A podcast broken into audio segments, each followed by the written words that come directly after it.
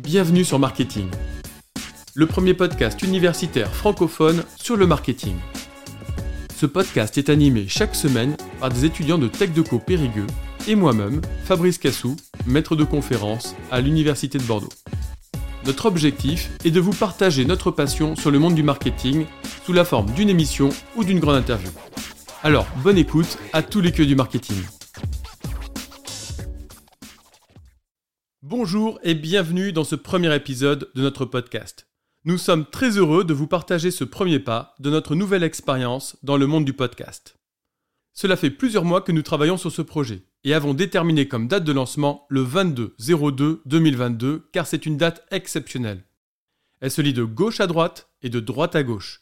C'est ce que l'on appelle une date palindrome, qui en plus s'écrit avec deux chiffres, à savoir le 2 et le 0, et qui tombe un mardi, soit le deuxième jour de la semaine.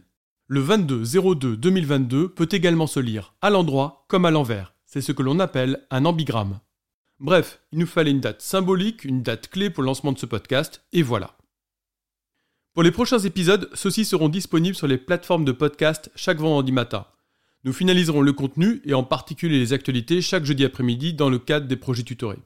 Comme ça, vous pourrez écouter chaque nouvel épisode dès le vendredi matin en allant en cours, au travail ou encore dans vos trajets du week-end. Voici le programme de cette émission. Nous allons commencer avec la rubrique Actualité avec Naïs, Nel, Marjorie et Juliane. Puis nous ferons le point sur la définition du marketing, son histoire et l'enseignement de cette matière. Juste après, vous pourrez découvrir l'interview de Didier Vincent, chef de département Tech de Co, par Julie Marek, afin de présenter cette formation. Puis nous écouterons Enora et Lou qui nous recommanderont un site internet et nous finirons par une synthèse d'un travail de recherche sur les étiquettes de vin avec une comparaison entre la France et l'Australie. Alors bonne écoute et place aux actualités. Actu Marketing. Voici donc la première rubrique actualité de ce podcast avec quatre étudiantes que sont Naïs Pallard, Nelvela, Marjorie Marchadier et Julienne Le Breton, toutes les quatre en deuxième année de Tech Co. Naïs, qu'avez-vous sélectionné comme actualité? Vous connaissez sûrement Barilla, l'entreprise agroalimentaire italienne qui produit et commercialise des pâtes, des sauces et des biscuits Créée en 1877 à Parme, en Italie, elle se place aujourd'hui comme le leader mondial des pâtes sèches, ainsi que le leader européen des sauces pour pâtes et de la boulangerie préemballée. Aujourd'hui, nous allons nous intéresser au rebranding de la marque Barilla pour ses 145 ans. Pour son rebranding, Barilla s'est attaqué à plusieurs leviers. En effet, elle a choisi de dévoiler son nouveau logo, un emballage durable, mais elle a également annoncé le lancement d'une nouvelle gamme. Concernant son nouveau logo, Barilla a opté pour un rouge plus profond en passant par les services de l'agence Rabilan. Elle a également ajouté la mention DAL 1877 que l'on peut comprendre comme depuis 1877, ce qui permet de renforcer son positionnement historique. De plus, la forme ovale blanche qui venait enfermer le logo a été supprimée. La police d'écriture a également évolué pour laisser place à une typographie plus droite afin d'être plus minimaliste et intemporelle. Barilla a également voulu s'engager durablement. Pour cela, elle a décidé de lancer une nouvelle gamme de pâtes appelée Albronzo, qui propose des pâtes avec une texture rugueuse. C'est un packaging rouge vif et sans fenêtre en plastique qui vient emballer cette nouvelle gamme de pâtes. Cette décision n'a pas été prise au hasard. En effet, la marque souhaite s'engager durablement. Ainsi, avec le retrait des fenêtres en plastique, Barilla espère économiser 126 tonnes de plastique. Cependant, cette décision n'a pas été adaptée au marché américain, russe et canadien, car ces derniers préfèrent garder une fenêtre pour visualiser le type de pâte. Gianluca Di Tondo, le directeur marketing monde de Barilla, a pu exprimer les objectifs de la marque avec les mots suivants. Cette nouvelle identité visuelle et cet engagement durable rapprochent la marque Barilla de la vision que nous avons pour l'avenir. Les pâtes comme un signe d'amour, non seulement pour les gens, mais aussi pour la planète, qui peut être atteint grâce à de petits changements quotidiens. Donc ce qui est intéressant avec le cas de la marque Barilla, c'est qu'elle ne prend pas sa place de leader mondial pour acquise. En effet, elle cherche à se renouveler en s'engageant pour le respect de l'environnement. Si sa volonté de réduire le plastique n'a pas été appliquée à tous ses marchés, Barilla montre tout de même l'exemple. Ainsi, nous pouvons espérer que ce mouvement sera suivi par d'autres marques. Euh, merci Naïs pour cette actualité. Nel, qu'est-ce que vous avez sélectionné comme actualité? Alors euh, l'actualité que j'ai trouvée est sur le e-commerce. Euh, donc d'ici 2025, la livraison express représentera 25% du marché de la livraison. Aujourd'hui, beaucoup plus d'entreprises cherchent des solutions pour livrer en polluant moins. C'est ce qu'explique Anne-Claire sur le plateau du 19-20 euh, le 14 février. Donc nous savons que l'enjeu est écologique mais aussi économique. Elle explique que le coût du dernier kilomètre entre l'entrepôt et le client est très élevé. Pour les entreprises de e-commerce, c'est 26% euh, de leur chiffre d'affaires. Il faut donc trouver une solution rapidement. Pour limiter les coûts, les grosses entreprises développent par exemple l'intelligence artificielle pour orienter les commandes et les points relais et ainsi regrouper les livraisons. Pour cela, les logisticiens passent aux camionnettes et aux scooters électriques ou encore aux vélos. Certaines villes comme euh, Strasbourg ou Paris utilisent même leurs cours d'eau pour de la slow livraison, donc de la livraison lente. Merci Nel. Marjorie, qu'avez-vous sélectionné comme actualité? Bonjour à toutes et à tous. Aujourd'hui, je vais vous parler de la collaboration de la marque Porsche avec la marque Tag UR. À l'occasion du premier anniversaire de l'annonce officielle de leur partenariat stratégique, les marques Porsche de voitures allemandes et la manufacture suisse des montres de luxe Tag UR se sont réunies au bon marché Rive Gauche jusqu'au 24 avril 2022. Le but de ce concept est de réunir autour d'une expérience inédite appelée Drive Me Crazy plusieurs clients. En effet, cette opération Drive Me Crazy met en scène une station-service électrique au code pop et décalé. Ce concept est intéressant car il offre aux visiteurs une expérience immersive, mémorable et surprenante. Durant l'événement, ils ont prévu une programmation riche en activités qui permet aux grands comme aux petits de profiter pleinement de l'occasion Drive Me Crazy en explorant les nouveautés des deux marques. Quant aux amateurs d'horlogerie, ils pourront retrouver les dernières créations de leur marque préférée. Et pour finir, un corner photo est mis à disposition afin de permettre aux clients du bon marché de se mettre en scène dans cet univers totalement crazy et de partager les souvenirs avec leurs proches. Au-delà d'offrir une expérience immersive et mémorable au public, Porsche et TAG UR souhaitent profiter de cette collaboration pour célébrer deux événements forts. Il s'agit de fêter les 50 ans de la 911 2,7 RS, présentée le 5 octobre 1970 au Salon de l'Automobile de Paris. Pour TAG UR, c'est l'occasion de présenter en avant-première une nouvelle création. Porsche présente en avant-première mondiale dans cet espace plusieurs éléments de son univers. En effet, ils ont dévoilé les produits Porsche Lifestyle de la collection 2,7 RS, maroquinerie, textile, miniature ou encore œuvre unique. Ils ont aussi développé en exclusivité pour cette occasion une collection capsule Drive Me Crazy composée de produits inspirés de stations-service avec des planches d'autocollants, gourdes, casquettes ou encore mugs, disponibles uniquement durant cet événement. Pour finir, Porsche en a profité pour exposer sur place sa nouvelle gamme 2022 des vélos électriques, les e-bikes Cross and Sport, disponibles à compter du dernier trimestre de cette année. Merci Marjorie. Juliane, pour finir, quelle actualité avez-vous choisi Alors bonjour à tous. Donc moi je vais vous parler euh, du prix euh, Challenge Représente de cette année donc 2022 remis lors de la conférence FAIR. Donc euh, tout d'abord, le challenge Représente a été lancé en 2018 et récompense les meilleures campagnes de communication favorisant l'inclusion, la diversité et la déconstruction des stéréotypes récurrents dans la communication actuelle. Il est ouvert à toutes les marques entreprises et marques produits. Cette année, ce sont la SNCF et Maybelline New York qui ont été récompensés par le challenge Représente pour leur campagne inclusive, responsable et engagée. En effet, d'après Stéphane Chéry, le directeur de la marque de la publicité et des partenariats du groupe SNCF, on découvre dans les sondages que les entreprises doivent s'engager plus que les institutions. C'est pour cela que leur campagne nommée Pour nous tous est un réel miroir de la société française ayant pour objectif principal l'union. C'est grâce à cette initiative que la SNCF a pu prendre la première place du classement. Quant à la campagne Brave Together de Maybelline New York, il s'agit d'un programme de sensibilisation et de formation internationale sur la santé mentale avec comme objectif de lutter contre l'anxiété et la dépression. Elle souhaite donc investir 10 millions de dollars sur 5 ans dans la recherche. Elle s'est également associée à l'UNAFAM, l'Union nationale de familles et amis de personnes malades et ou handicapées psychiques, afin de déployer au mieux sa campagne. Merci beaucoup à toutes les quatre. Merci. Histoire et concept marketing. La thématique principale de ce podcast est le marketing. C'est pourquoi il nous a semblé intéressant de revenir sur la définition de ce terme, mais également de s'intéresser à l'histoire du marketing, que ce soit sous l'angle des pratiques ou sous l'angle de l'enseignement. Très souvent, le marketing est réduit à des caricatures, telles que l'art de vendre, la manipulation, etc. Nous reviendrons d'ailleurs dans un prochain épisode sur la question du marketing et de l'éthique. Si l'on se concentre sur le thème en tant que tel, il est d'origine américaine. Il provient du terme market, qui signifie le marché, c'est-à-dire le lieu de rencontre de l'offre et de la demande. L'Association américaine de marketing propose la définition suivante. Le marketing recouvre l'activité, l'ensemble des institutions et les processus visant à créer, communiquer, délivrer et échanger les offres qui ont de la valeur pour les clients, les consommateurs, les partenaires et la société au sens large. Faisons le point désormais sur l'histoire des pratiques du marketing. Cette histoire débute dans l'Antiquité, avec l'usage des marques pour désigner les marchandises. Mais on trouve également des traces de publicité sur des papyrus en Égypte, sur des amphores grecs ou encore des restes d'affiches sur les murs de Pompéi.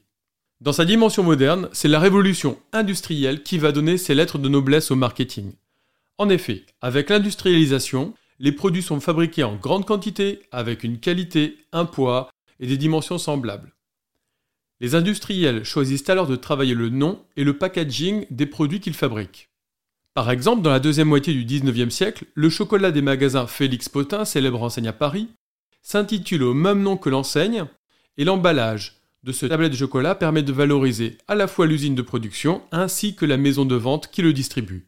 Si cela vous intéresse, nous avons sur notre site marque-et-ting.com un scan d'un emballage de chocolat justement du 19e siècle. De manière complémentaire, les magasins vont connaître un grand essor au 19e siècle, avec en particulier le fameux magasin Le Bon Marché d'Aristide et Marguerite Boussicot. De ces différents magasins naissent des pratiques que l'on connaît encore actuellement, telles que la création des soldes, le fameux satisfait ou remboursé, la livraison à domicile ou encore la vente à distance. Le marketing est présenté en trois dimensions, à savoir la dimension opérationnelle, qui est la dimension visible principalement, à savoir la fameuse formule des 4 P, le bon produit au bon prix, au bon endroit, et avec la bonne communication. Et il reste également deux autres dimensions que sont les études de marché et la dimension stratégique du marketing. Concernant les études, elles semblent avoir pris un grand essor au début du XXe siècle aux États-Unis. Les études sont alors employées pour comprendre les besoins des consommateurs, ou alors pour évaluer le potentiel d'un marché, ou encore pour étudier la concurrence. Dès les années 1910, certaines entreprises se mettent à créer leur propre département destiné aux études, comme notamment Eastman en 1916. Dans la dimension stratégique, on trouve notamment la question de la segmentation. Et cette segmentation des marchés suppose de différencier les produits ou les services selon les cibles de consommateurs. La segmentation des marchés voit son origine vers la fin du 19e siècle, notamment Parker Pen Co qui proposait alors 40 stylos avec des tarifs qui allaient de 1,50$ à 13 fois plus, c'est-à-dire à peu près 20$. La question du ciblage ou l'identification des potentiels consommateurs, et surtout des consommatrices, ne date pas d'hier. On parle facilement de cette fameuse ménagère de moins de 50 ans qui est responsable des achats de la famille et pour laquelle différentes publicités sont destinées à la télé. En réalité, les grands magasins, et notamment le bon marché, avaient développé leur modèle en fonction de cette cible féminine. C'est d'ailleurs pour cette raison qu'Émile Zola, qui écrira un livre avec le contexte des grands magasins, l'intitulera Au bonheur des dames. Concernant la puissance des marques, celle-ci est rendue possible grâce à l'essor de la publicité, qui va être marquée fortement au XXe siècle par les évolutions technologiques. Mais déjà fin XIXe siècle, la création du cinéma va engendrer certains placements de produits, et notamment dans un film des Frères Lumière qui s'intitule Les Laveuses de 1896, où on peut voir en premier plan deux caisses qui font la promotion de la marque de savon Sunlight. Puis on va retrouver des publicités à la radio dès 1922 avec notamment au démarrage la lecture de textes publicitaires. Quant à la télévision, la première publicité diffusée date du 1er juillet 1941 pour la marque de montre Bulova. De manière plus globale, le terme marketing est apparu aux États-Unis vers 1910. Au début, les premiers théoriciens étaient issus des sciences économiques, et il faut d'ailleurs noter que le marketing et plus globalement les sciences de gestion, dont fait partie le marketing, sont fortement liés à d'autres disciplines telles que la sociologie, l'économie ou encore la psychologie. Sur le plan académique, le premier journal consacré à la thématique du marketing date de 1936, à savoir le prestigieux Journal of Marketing. Abordons désormais la question de l'enseignement du marketing. Il semble que le premier cours de marketing offert dans une université américaine remonte à 1902 à l'Université du Michigan. Pour autant, de nombreuses activités composant le marketing étaient déjà enseignées avant même que cela devienne une discipline, telles que la publicité, la distribution, la vente en gros, la tarification, les ventes, etc. En France, différentes formations de l'enseignement supérieur mobilisent le marketing comme matière. J'ai essayé de retracer un historique de ces formations et je n'ai pu me concentrer que sur quatre d'entre elles, et donc j'ai exclu de fait les licences éco-gestion ou encore les écoles de communication dont je n'ai pas retrouvé les dates de création d'origine. Je vais donc me concentrer sur quatre d'entre elles, à savoir les écoles de commerce, les IAE, les BTS et les IUT. Pour les écoles de commerce, la plus ancienne date de 1819. Il s'agit de la création à Paris de l'école spéciale de commerce et d'industrie, désormais ESCP Europe. À l'époque, les écoles de commerce enseignent trois matières principales théoriques, le droit, la comptabilité et les langues, et proposent de nombreux cas pratiques de mise en situation. Pour autant, le marketing ne sera enseigné dans ces écoles de commerce qu'au XXe siècle, comme aux États-Unis. C'est en 1955 qu'ont été créées les IAE, qui se définissent comme des écoles universitaires de management, où on peut trouver différentes formations de management, à destination des étudiants, des cadres dirigeants, des managers, et notamment de nombreux masters marketing universitaires, qu'il s'agisse de masters de recherche ou de masters opérationnels dans le domaine du marketing. Le brevet de technicien supérieur, BTS, a été créé en 1962, avec notamment des diplômes dédiés aux professions technico-commerciales des industries des métaux ou encore dédiés à la publicité. Et enfin, nous trouvons les IUT, Institut universitaire de technologie, créé en 1966 avec sept spécialités à l'époque, dont GEA, gestion des entreprises et des administrations. La formation TechDeco ou technique de commercialisation a été créée quant à elle en 1967. Et GACO, gestion des entreprises et des administrations, a été créée en 1994. Ces trois formations disposent d'enseignements en marketing et la formation actuelle du BUT ou Bachelor universitaire de technologie, lancée en septembre 2021, va permettre la spécialisation des étudiants de deuxième année dès la rentrée prochaine avec le choix de parcours de spécialité et notamment en marketing. Formation et parcours étudiants. Dans un premier temps, merci de nous recevoir. Donc, est-ce que vous pouvez vous présenter brièvement en quelques mots? Oui, donc je m'appelle Didier Vincent et je suis le responsable du département euh, technique de commercialisation sur, sur Périgueux qui appartient à l'IUT de Bordeaux. D'accord, merci.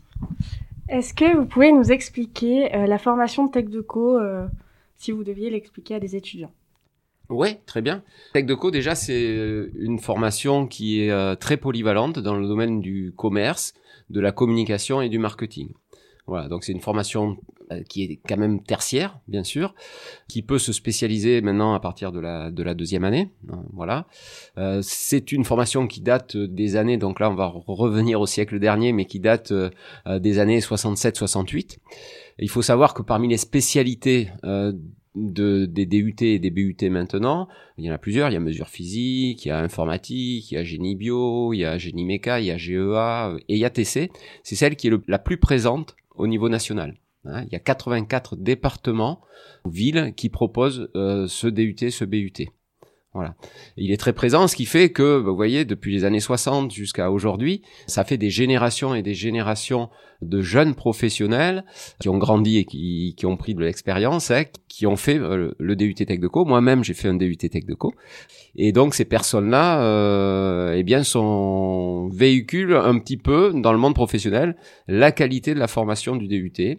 Et dans chaque entreprise, dans chaque structure, il y a euh, souvent des gens qui ont fait ce DUT Tech de Co. Voilà. Donc c'est centré sur euh, donc ces formations en marketing, euh, communication, vente avec de nombreuses euh, de nombreuses matières, plus aussi tout ce qui permet aux jeunes étudiants de, de comprendre un environnement de, des entreprises, des organismes.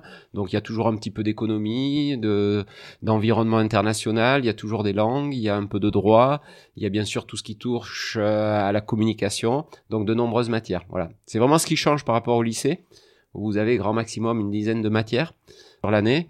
Euh, là, en, IUT, on est sous des systèmes de semestres avec des matières qui vont changer et chaque semestre, il y a, il y a presque 15 à 16 matières différentes. Voilà. Est-ce que du coup, vous avez parlé de la réforme? Est-ce que vous pouvez nous expliquer le principe de SAE qui est nouveau du coup euh, en BUT oui, alors la réforme, euh, en effet, euh, déjà euh, chose importante, vous m'avez entendu parler de DUT, donc qui est l'ancien diplôme, qui était un bac plus 2, diplôme universitaire de technologie, et on est passé depuis cette année sur un diplôme en trois années, hein, qui s'appelle le bachelor universitaire de technologie, donc le, le BUT.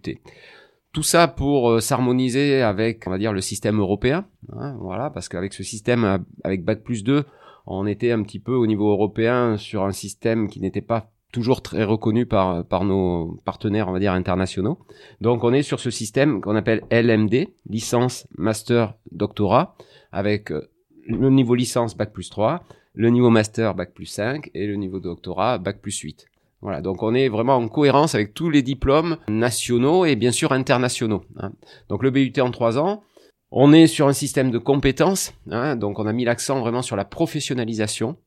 Voilà, sachant que l'objectif, hein, au niveau national, c'est le ministère qui nous a donné cet objectif, c'est d'arriver à insérer 50% de nos effectifs après ce bac plus 3. L'objectif, c'est donc vous voyez, la moitié des, des étudiants devraient pouvoir s'insérer facilement dans le monde du travail grâce aux compétences qu'ils vont acquérir chez nous. Voilà. Donc c'est ça le principe. On sait toujours qu'il y en aura 50% qui vont continuer pour poursuivre des études en école de commerce, en école de communication, parfois en IAE aussi. Euh, voilà, donc c'est des poursuites d'études qui sont toujours possibles, mais on a aussi cet objectif de pouvoir accompagner, aider et insérer ces jeunes au niveau professionnel. Voilà, donc ça veut dire que plus de mise en situation, et on revient donc à, à ce système de SAE, qui veut dire situation d'apprentissage et d'évaluation. Voilà, donc c'est des mises en situation fictives ou réelles où on va faire travailler les étudiants en groupe, parfois en autonomie, parfois en étant suivis pour euh, résoudre une situation d'entreprise, par exemple, créer un logo euh, comme vous l'avez fait pour votre promotion. Voilà, euh, créer ce qu'on appelle une charte graphique, un brand book pour utiliser un terme un peu anglais. Voilà, vous avez aussi, vous allez créer un nouveau produit que vous allez essayer de lancer au niveau marketing de manière la plus réaliste possible. Donc voilà, c'est des mises en situation qui permettent aux jeunes de, réinvestir ce qu'ils ont vu en cours de manière très pratique hein, et de manière assez conséquente, puisqu'à chaque fois, il y a à peu près 25 heures de travail sur le semestre pour chacune de ces situations. Voilà. Avec euh, le BUT, du coup, en deuxième année, on a un système de parcours. Et quels sont les parcours proposés euh, à Périgueux, par exemple? Voilà. Alors Périgueux, j'en profite pour dire que voilà, parfois on peut être surpris pour dire ah tiens Périgueux il y a un DUT Tech de Co. Euh, ben oui, en effet, il y en a 84 au niveau national. Et en fait, on a une formation qui euh, installée sur Périgueux est très ancienne hein, puisqu'elle date de 1976. Donc quand on fait le calcul, vous voyez, on est à 46 ans hein, d'existence. donc il y a quand même une, certaine habitude, un tissu, on va dire, de professionnels et d'entreprises euh, localement qui connaissent et qui ont l'habitude de travailler avec le département et c'est un petit peu l'objectif, on a essayé de choisir des parcours qui correspondent aux besoins du territoire. Donc besoins du territoire, c'est-à-dire euh, la Dordogne et le Nord-Aquitaine. Donc les deux parcours qu'on a retenus, c'est un premier parcours qui est vraiment fondamental et qui est le cœur de notre métier en, tech de co. C'est un parcours qui va allier à la fois euh, la dimension commerciale et la dimension marketing. Donc ce parcours, il s'appelle Business Développement, donc développement commercial, et relations clients. Voilà, donc ça c'est un parcours plutôt commercial que beaucoup de notions de marketing aussi pour euh, ben, faire du, du commerce euh, avec les outils actuels euh, de manière moderne. Ça c'est un premier parcours. On a un deuxième parcours qui est proposé, qui n'est pas proposé sur Bordeaux ni sur Limoges par exemple, qui est un parcours qui s'appelle développement de la marque hein, ou management de la marque et euh, communication événementielle. Alors pourquoi ce parcours sur Périgueux alors qu'on va pas le retrouver par exemple sur Tech de Co Bordeaux ou sur Tech de Co Limoges? Il y a plusieurs raisons. Première raison, c'est que dans notre équipe, on a des personnes ressources, hein, des enseignants, des, des, professeurs, qui ont cette appétence pour la communication, pour l'événementiel, pour le marketing de marque voilà, et qui ont même pour certains, eh bien, des euh, qui font de la recherche euh, sur ces thématiques-là. Donc, on, on, a déjà ces ressources en termes de, de formateurs. Deuxième raison, c'est que l'on a euh, depuis maintenant trois années acquis du matériel, voilà, des innovations, un petit peu du matériel très pointu pour pour développer ce parcours, pour développer tout ce qui est communication, avec l'achat de différentes caméras, des caméras de haute qualité puisque il y en a une qui est 4K. On a des drones qui permettront aussi de filmer peut-être sur certains événements qui pourraient être organisés. On a, on va faire l'acquisition d'une licence pour euh, un outil de graphisme qui est incontournable, une suite que vous connaissez bien, euh, qui est la suite Adobe, mais qui coûte assez cher et euh, donc qui, qui, sera proposé en termes de formation pour, pour ceux qui choisiront ce parcours.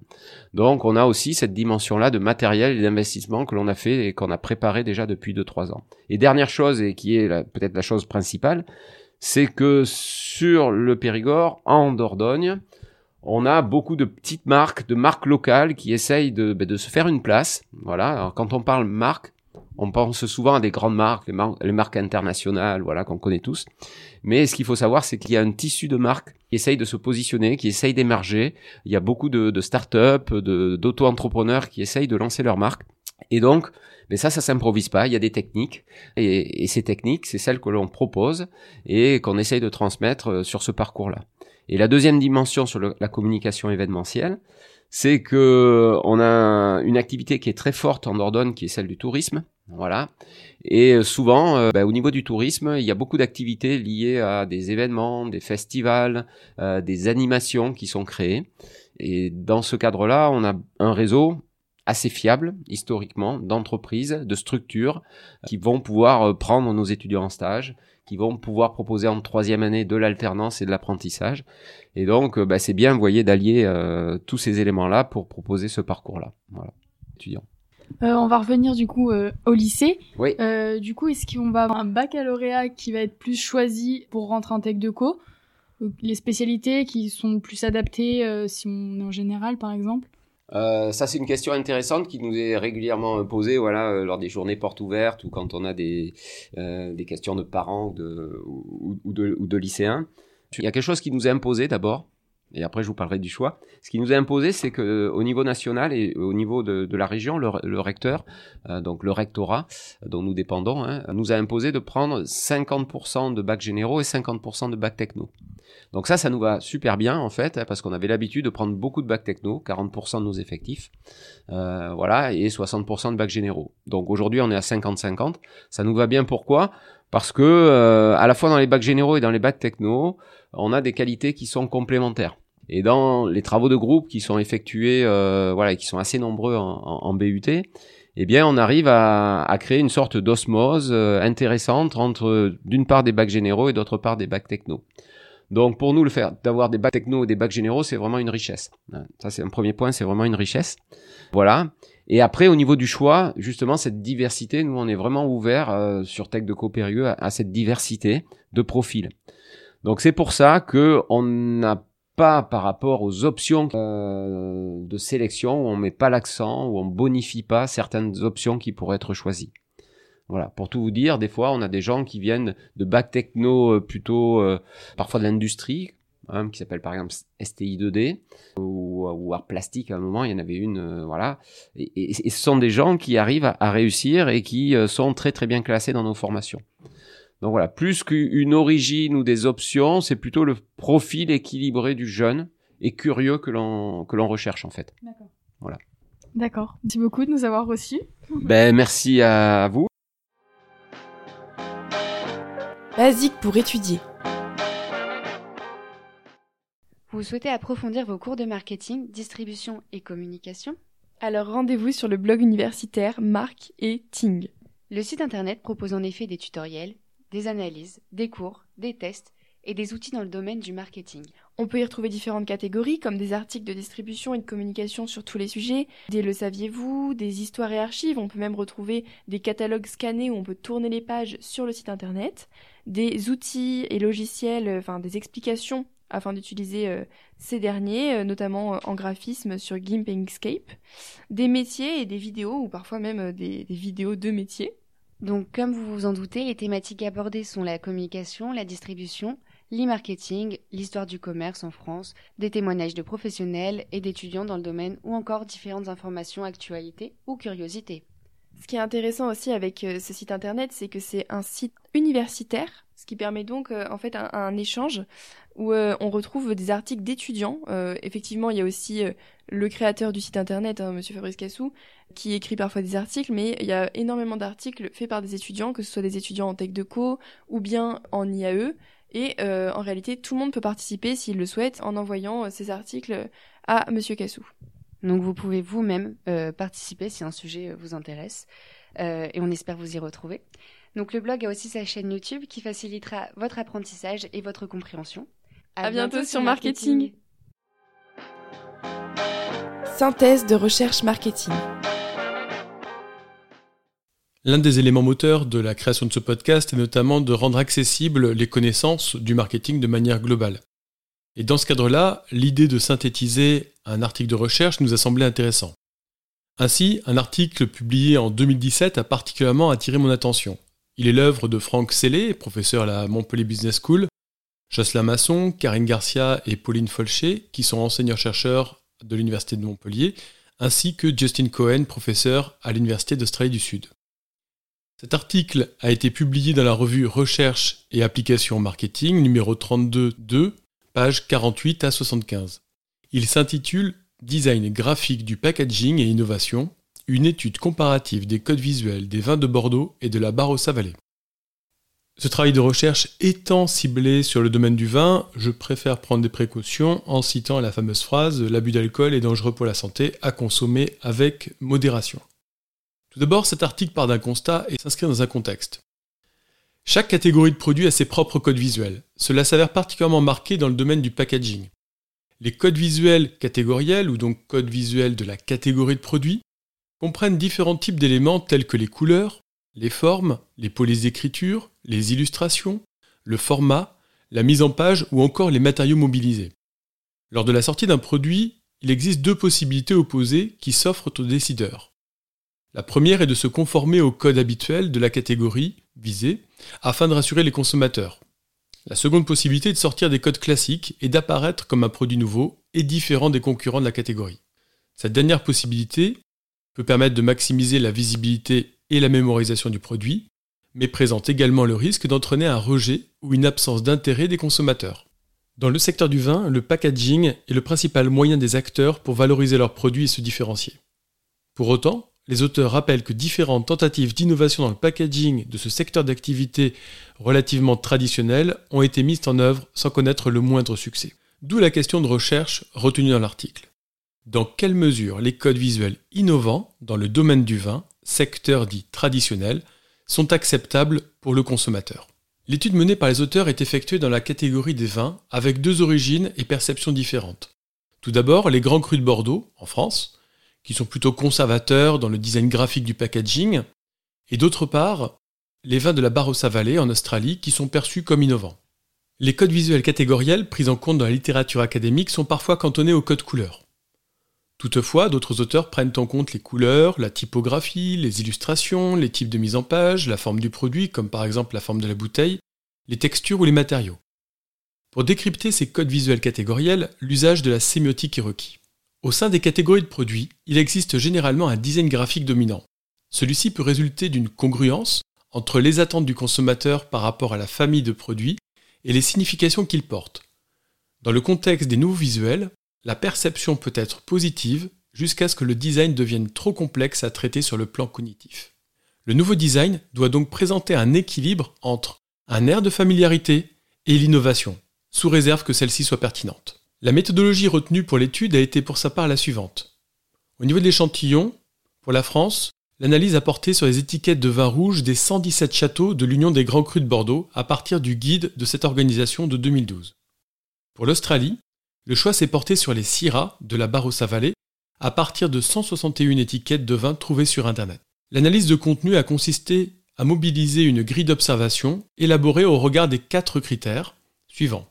1. La composition et la mise en page. 2. Les couleurs. 3. La typographie de la marque. 4. L'illustration. Suite à l'analyse menée, des tests statistiques ont permis de démontrer la grande hétérogénéité au sein des étiquettes de la Barossa Valley ainsi qu'une différence significative entre les étiquettes françaises et australiennes. L'analyse sémiotique a consisté en une approche texte interprétative visant à décomposer le packaging selon les éléments visuels afin d'identifier leur signification au regard des quatre formes de sémiosis qui sont les suivants, à savoir symbolique pour les associations arbitraires, iconique pour les relations de ressemblance, indexical pour les associations qui dépendent d'une relation de causalité, métaphorique dans le cas de référence, aux propriétés ou attributs. Le moment est désormais venu d'évoquer les résultats en mettant en avant les points communs et les différences des étiquettes des deux terroirs. Tout d'abord, les points communs entre les étiquettes des grands crus de Bordeaux et celles des vins de la Barossa Valley peuvent s'analyser selon quatre critères la composition, la mise en page, les couleurs et la typographie. Pour la composition, les éléments textuels et la marque se situent sur des lignes droites horizontales sur plus de 92% des étiquettes, cela permet de signifier la stabilité et le sérieux. Pour la mise en page, les textes et illustrations sont centrés sur un axe vertical pour plus de 85% des étiquettes. Et cela symbolise la tradition. Pour les couleurs, les étiquettes mobilisent soit un fond blanc immaculé, caractéristique d'un produit premium, ou un fond jaunissant, comme une marque de type traditionnel. Et cela pour plus d'une étiquette sur deux. Pour la typographie, des choix de écritures de lettres non script avec empattement ont été mobilisés à plus de 45% des étiquettes. Cela permet de renforcer le côté sérieux. Et certaines ont mobilisé des lettres majuscules pour les marques, et c'est le cas de 62% des étiquettes, afin de donner plus d'importance à la marque. Passons désormais aux spécificités des étiquettes des deux types de vins. Au niveau des illustrations, les grands crus de Bordeaux arborent principalement un château pour 56% des étiquettes ou un blason pour 26% d'entre elles. Ces représentations sont faites sous forme de gravure majoritairement pour 74% des étiquettes. Pour la mise en page des grands crus de Bordeaux, le nom de la marque apparaît majoritairement au milieu d'étiquettes pour 48% des cas. Cela permet de valoriser ainsi la marque et son caractère prestigieux. Les spécificités des étiquettes de vin de la Barossa-Vallée sont les suivantes. Au niveau des illustrations, on trouve beaucoup de diversité avec notamment la valorisation du terroir et en particulier la nature pour 29% des étiquettes et la représentation du vigneron pour 15% entre elles. Ces illustrations sont réalisées sous forme de dessin pour 37% d'entre elles ou de peinture pour 15% d'entre elles. Pour la mise en page, le nom de la marque apparaît majoritairement dans la partie supérieure de l'étiquette pour 72% des étiquettes afin de faire preuve d'autorité et de prestige. Les étiquettes de vin de la Barossa Vallée et des grands crus de Bordeaux ont donc de nombreuses similitudes en ce qui concerne la composition, la mise en page, les couleurs et la typographie. Toutefois, les étiquettes de la Barossa Vallée cherchent à se distinguer de certains éléments traditionnels au regard du principe de Raymond Louis, dit Maya, most advanced yet acceptable. Cela signifie de choisir ce qui est de plus avancé, mais qui est cependant acceptable pour le consommateur. Cela consiste à reprendre les thèmes dominants tout en introduisant une touche d'innovation distinctive mais pertinent au niveau des thèmes. En l'occurrence, les vins de la Barossa Valley intègrent les thèmes d'environnement naturel, d'essence naturelle du vin, ainsi que du vigneron créateur en tant que paysan ou artiste. Dans cette optique, ces vins australiens adoptent deux stratégies, avec deux oppositions d'une part entre nature et culture et d'autre part entre lieu de production et producteur. L'on peut ainsi trouver quatre stratégies différentes de positionnement au sein des vins de la Barossa Valley. La première combine lieu de production et culture, il s'agit du vin de château. C'est un produit culturel venant d'un savoir-faire traditionnel, localisé dans un château ou un domaine prestigieux et historique. La deuxième stratégie combine lieu de production et nature. Il s'agit du vin en tant que don de la nature. C'est un produit naturel qui valorise un environnement naturel exceptionnel. La troisième stratégie combine nature et producteur. C'est alors un vin paysan. Le vin est un produit artisanal d'un vigneron paysan connaisseur et proche de la nature. La dernière stratégie de positionnement combine producteur et culture. Le vin est alors une œuvre d'art. Le vin est le fruit du savoir-faire et de l'inspiration d'un vigneron artiste. Ces quatre types de positionnement identifiés par les auteurs ont pour caractéristique commune d'être pertinents. Toutefois, ils se distinguent sur la notion d'attendu ou d'inattendu. C'est ainsi que le positionnement vin de château relève d'un thème classique, alors que les autres positionnements sont plus innovants, œuvres d'art, paysans ou dons de la nature. Les implications managériales sont directement explicitement sous-tendues par les résultats mis au jour. Tout d'abord, l'étude des codes visuels catégoriels permet d'identifier les caractéristiques visuelles dominantes d'une catégorie de produits. Les notions de typicalité et de nouveauté doivent ainsi aider le décideur dans la définition du design des futurs produits. Deuxièmement, cette étude contribue à identifier la signification des codes visuels mobilisés. Cela permet alors de comprendre en quelle mesure ceux-ci semblent être pertinents pour le consommateur ou non, au regard de sa perception dans la catégorie de produits. En conclusion, l'identification puis le décodage des codes visuels catégoriels permet de mieux positionner son produit par rapport aux concurrents, et ceci avec le souci de mieux correspondre aux attentes des consommateurs. Merci d'avoir suivi cet épisode. Vous pouvez désormais nous aider dans notre démarche en mettant 5 étoiles au podcast sur Spotify ou Apple Podcast, mais également le partageant et en en parlant autour de vous.